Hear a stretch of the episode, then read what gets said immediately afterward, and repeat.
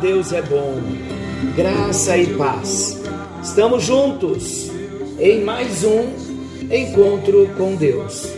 Eu sou o pastor Paulo Rogério, da Igreja Missionária no Vale do Sol, em São José dos Campos. Que alegria estarmos juntos para mais um momento onde estamos estudando a palavra de Deus e estamos falando de um assunto tão sério na doutrina da salvação. Estamos estudando a palavra de Deus, uma doutrina onde se estuda num seminário, mas nós estamos estudando no encontro com Deus, numa linguagem simples, onde podemos ouvir uma, duas, três vezes se não entendemos bem mas a linguagem que estamos trazendo o assunto tem sido de fácil compreensão para todos nós. Nós estamos falando na doutrina da salvação, do primeiro, a primeira doutrina dentro da doutrina da salvação. Doutrina é ensinamento. E nós estamos falando sobre a depravação total o estado do homem sem Deus, o que a queda fez com o homem, o que o pecado fez com o homem e por que é importante e necessário nós estudarmos esse, esse assunto, esse tema. Queridos, muitos hoje já não dão valor mais à obra de Jesus na cruz Muitos já não valorizam o sacrifício de Jesus. Outros, por falta de entendimento. E hoje o relativismo que se vive, se eu não mato, não roubo, eu não estou cometendo pecado. Então nós avaliamos os homens pelos homens e já aprendemos aqui que não é desta forma que Deus vê. Foi tão sério o pecado do homem que Deus precisou Ele mesmo, na pessoa do Filho Jesus, descer à terra para resolver esse problema do homem, o problema do pecado, que iria levar o homem para o inferno. Então o pecado mata, o pecado destrói, e nós precisamos ter temor a Deus e entender sobre o pecado. E nós estamos falando do pecado pessoal. Ninguém vai responder pelo meu pecado. Eu tenho responsabilidade sobre o meu pecado, porque o pecado é pessoal. Ele nasce em mim, eu nasci com ele. A minha natureza foi corrompida pelo pecado então eu tenho responsabilidade sobre o meu pecado. Então, o segundo aspecto do pecado em nível pessoal, como ele é mostrado na palavra de Deus, não se refere aos atos, mas sim à natureza que produziu esses atos. É como uma árvore quando nós vemos os frutos daquela árvore, o fruto não veio do nada. O fruto veio por conta da natureza daquela árvore. Então os nossos pecados, eles não nascem do nada. Os nossos pecados eles brotam na nossa vida porque existe uma natureza a nossa natureza foi corrompida. Quando pecamos, é porque estamos manifestando o que já existe na nossa natureza. Então, perante Deus, a natureza pecaminosa de cada pessoa é que é a grande responsável. Eu sou responsável pelo meu pecado, o pecado é pessoal. Por quê? Porque a natureza pecaminosa também deve-se a mim, a cada um de nós. Quando Adão foi criado, quando Adão foi colocado no jardim do Éden, ele era uma pessoa total, com uma personalidade rica e completa. Adão foi criado completamente inocente, com potencialidade para o mal. Entretanto, ele não era pecador e ele não possuía a natureza pecaminosa.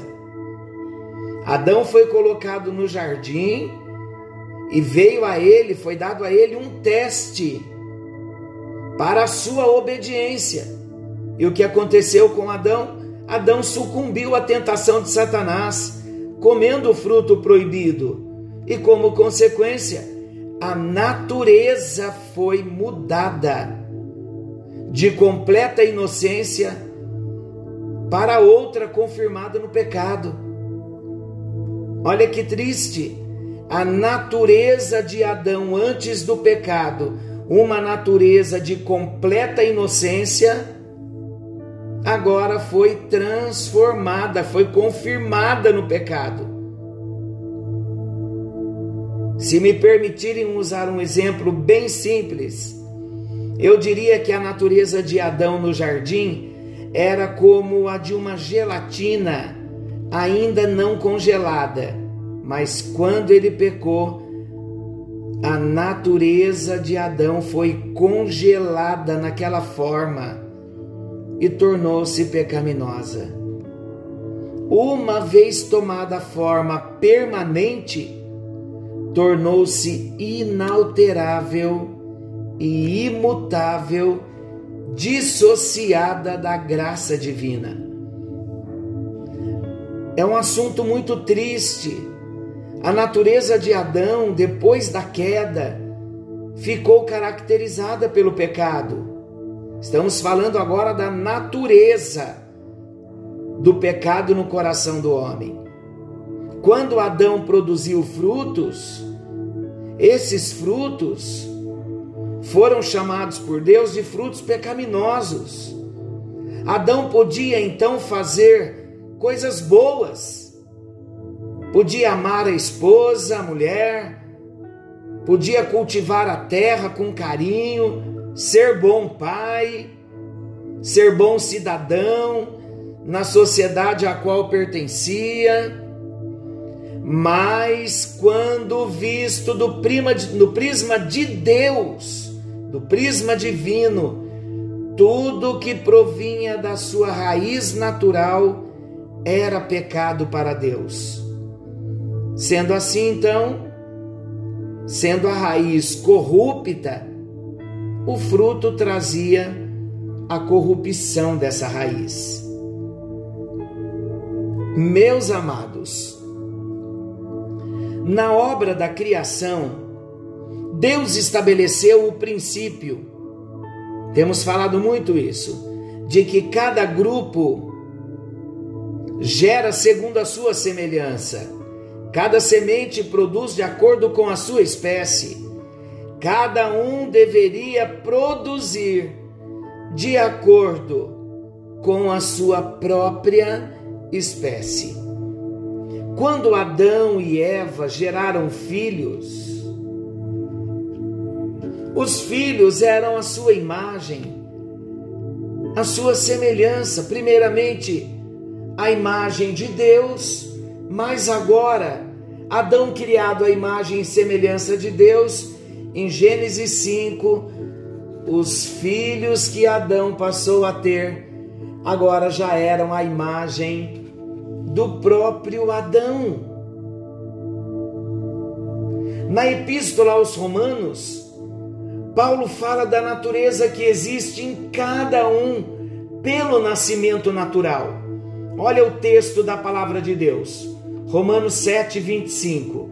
De maneira que eu, de mim mesmo, com a mente sou escravo da lei de Deus, mas segundo a carne, da lei do pecado.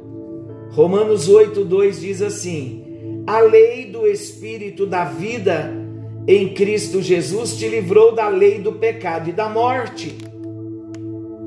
Assim, queridos, a lei do pecado, Romanos 7, 25, e a lei do pecado e da morte, Romanos 8, 2, são o princípio, em outras palavras, a natureza que opera através de um indivíduo não regenerado, do indivíduo que não nasceu de novo. Os frutos da natureza do homem são caracterizados por Deus como o pecado e a morte. Em Romanos 3, dos versículos 10 ao 18, nós vamos gastar aqui um pouquinho, mas vamos ler um pouquinho. Olha o que o apóstolo Paulo diz. O apóstolo nomeia alguns dos frutos da carne assim: Não há justo, nem sequer um não há quem entenda, não há quem busque a Deus. Todos se extraviaram, a uma se fizeram inúteis. Não há quem faça o bem, não há nenhum sequer. A garganta deles é sepulcro aberto, com a língua urdem engano, veneno de víbora está nos seus lábios. A boca eles a têm cheia de maldição e de amargura são os seus pés velozes para derramar sangue.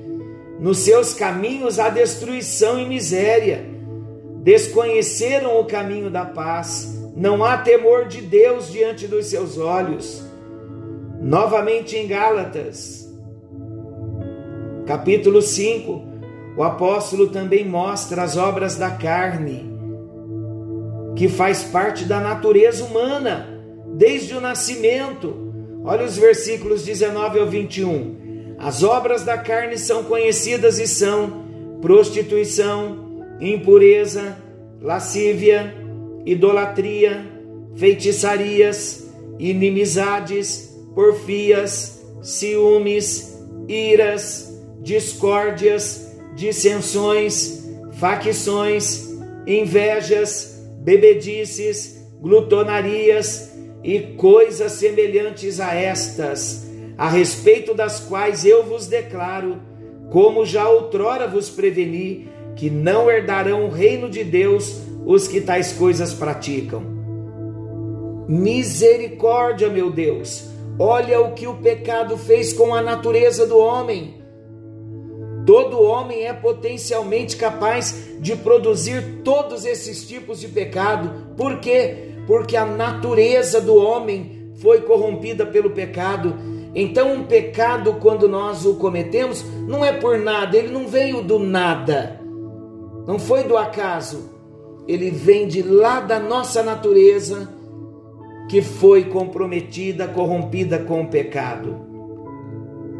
Quando nós lemos essas passagens, nós vemos Paulo apresentando esta verdade: o homem não é culpado apenas pelo pecado pessoal e, portanto, possível de condenação, mas tem dentro de si uma natureza pecadora que inspira e produz pecados pessoais. Então é mais do que cometer pecado, é uma natureza que nos inspira e que produz os pecados pessoais.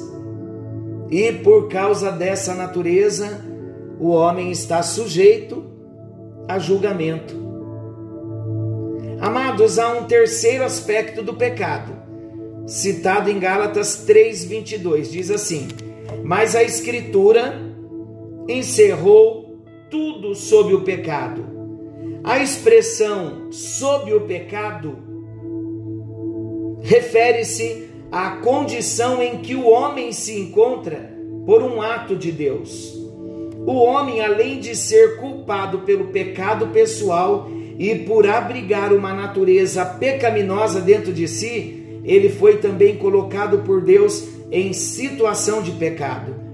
Nós encontramos mais uma vez essa verdade apresentada pelo apóstolo, o apóstolo Paulo, em Romanos 3:9. Olha o que diz: "Pois já temos demonstrado que todos, tanto judeus como gregos, estão debaixo do pecado.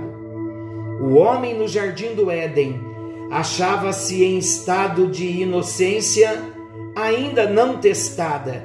Era um estado que tornava possível a convivência com Deus, um estado em que a retidão era alcançável. Mas ao desobedecer a Deus e comer do fruto proibido, foi colocado em estado de pecado. Aquela era a sua condição, seu ambiente. Você é da terra e vive no seu ambiente. Todo o seu ser é condicionado à atmosfera onde vive. O homem, pela criação, foi destinado a viver na esfera de Deus. Entretanto, quando desobedeceu a Deus, todo o seu ser foi mudado e se encontrou em uma atmosfera completamente diferente. Sua vida agora está de acordo com essa atmosfera, a qual foi atirado pelo seu pecado.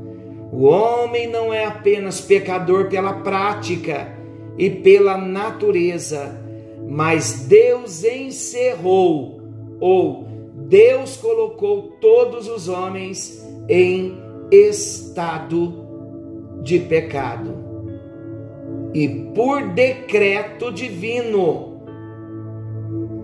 Queridos, Deus enfeixou a todos na incredulidade para que pudesse ter misericórdia de todos, a fim de que a graça divina pudesse ser manifestada aos homens. Ele colocou a todos em uma mesma classificação ou categoria, impondo aos homens a condição de pecado para poder remir os pecadores. Se você se recusar a aceitar o julgamento divino e a sua declaração de que você pratica o pecado e possui uma natureza pecaminosa, tendo sido colocado em estado de pecado, não haverá redenção possível. Então nós estamos aprendendo na palavra de Deus este primeiro grande fato que contribui para a nossa compreensão da doutrina da depravação. Os homens estão debaixo do pecado, por causa da, da natureza do pecado, por causa do pecado pessoal. Agora eu pergunto: o homem não precisava de um redentor. O homem não precisa de um redentor. O ser humano não precisava de um salvador. O ser humano não precisa de um salvador. Por esta razão, Jesus veio à terra. Por esta razão, Deus enviou Jesus para pagar uma dívida que todos nós nascemos com ela por causa do pecado de Adão. Por isso, a depravação total do homem alcançou a mim e a você. Já encontramos Jesus, já recebemos a Jesus. O único problema, a única razão de Deus enviar Jesus para a terra foi para buscar e salvar o homem que havia se perdido. E agora o único meio de sairmos desse estado de pecado e de depravação total é através de Jesus Cristo. Senhor nosso Deus e querido Pai, muitos de nós Aqueles que ainda não conheciam essa doutrina estão estarrecidos como eu fiquei. E nós já começamos a valorizar a obra da graça revelada em Jesus. Começamos a entender agora por que o Senhor precisava enviar Jesus, porque Jesus morreu há dois mil anos atrás e a morte dele há dois mil anos atrás continua alcançando homens nesta geração, porque a morte de Jesus na cruz do Calvário foi para resolver o problema de todo homem que estava encerrado debaixo do pecado, todo ser humano, antes de Jesus, depois de Adão e depois de Jesus, até chegar a mim e àqueles que oram comigo nesse momento.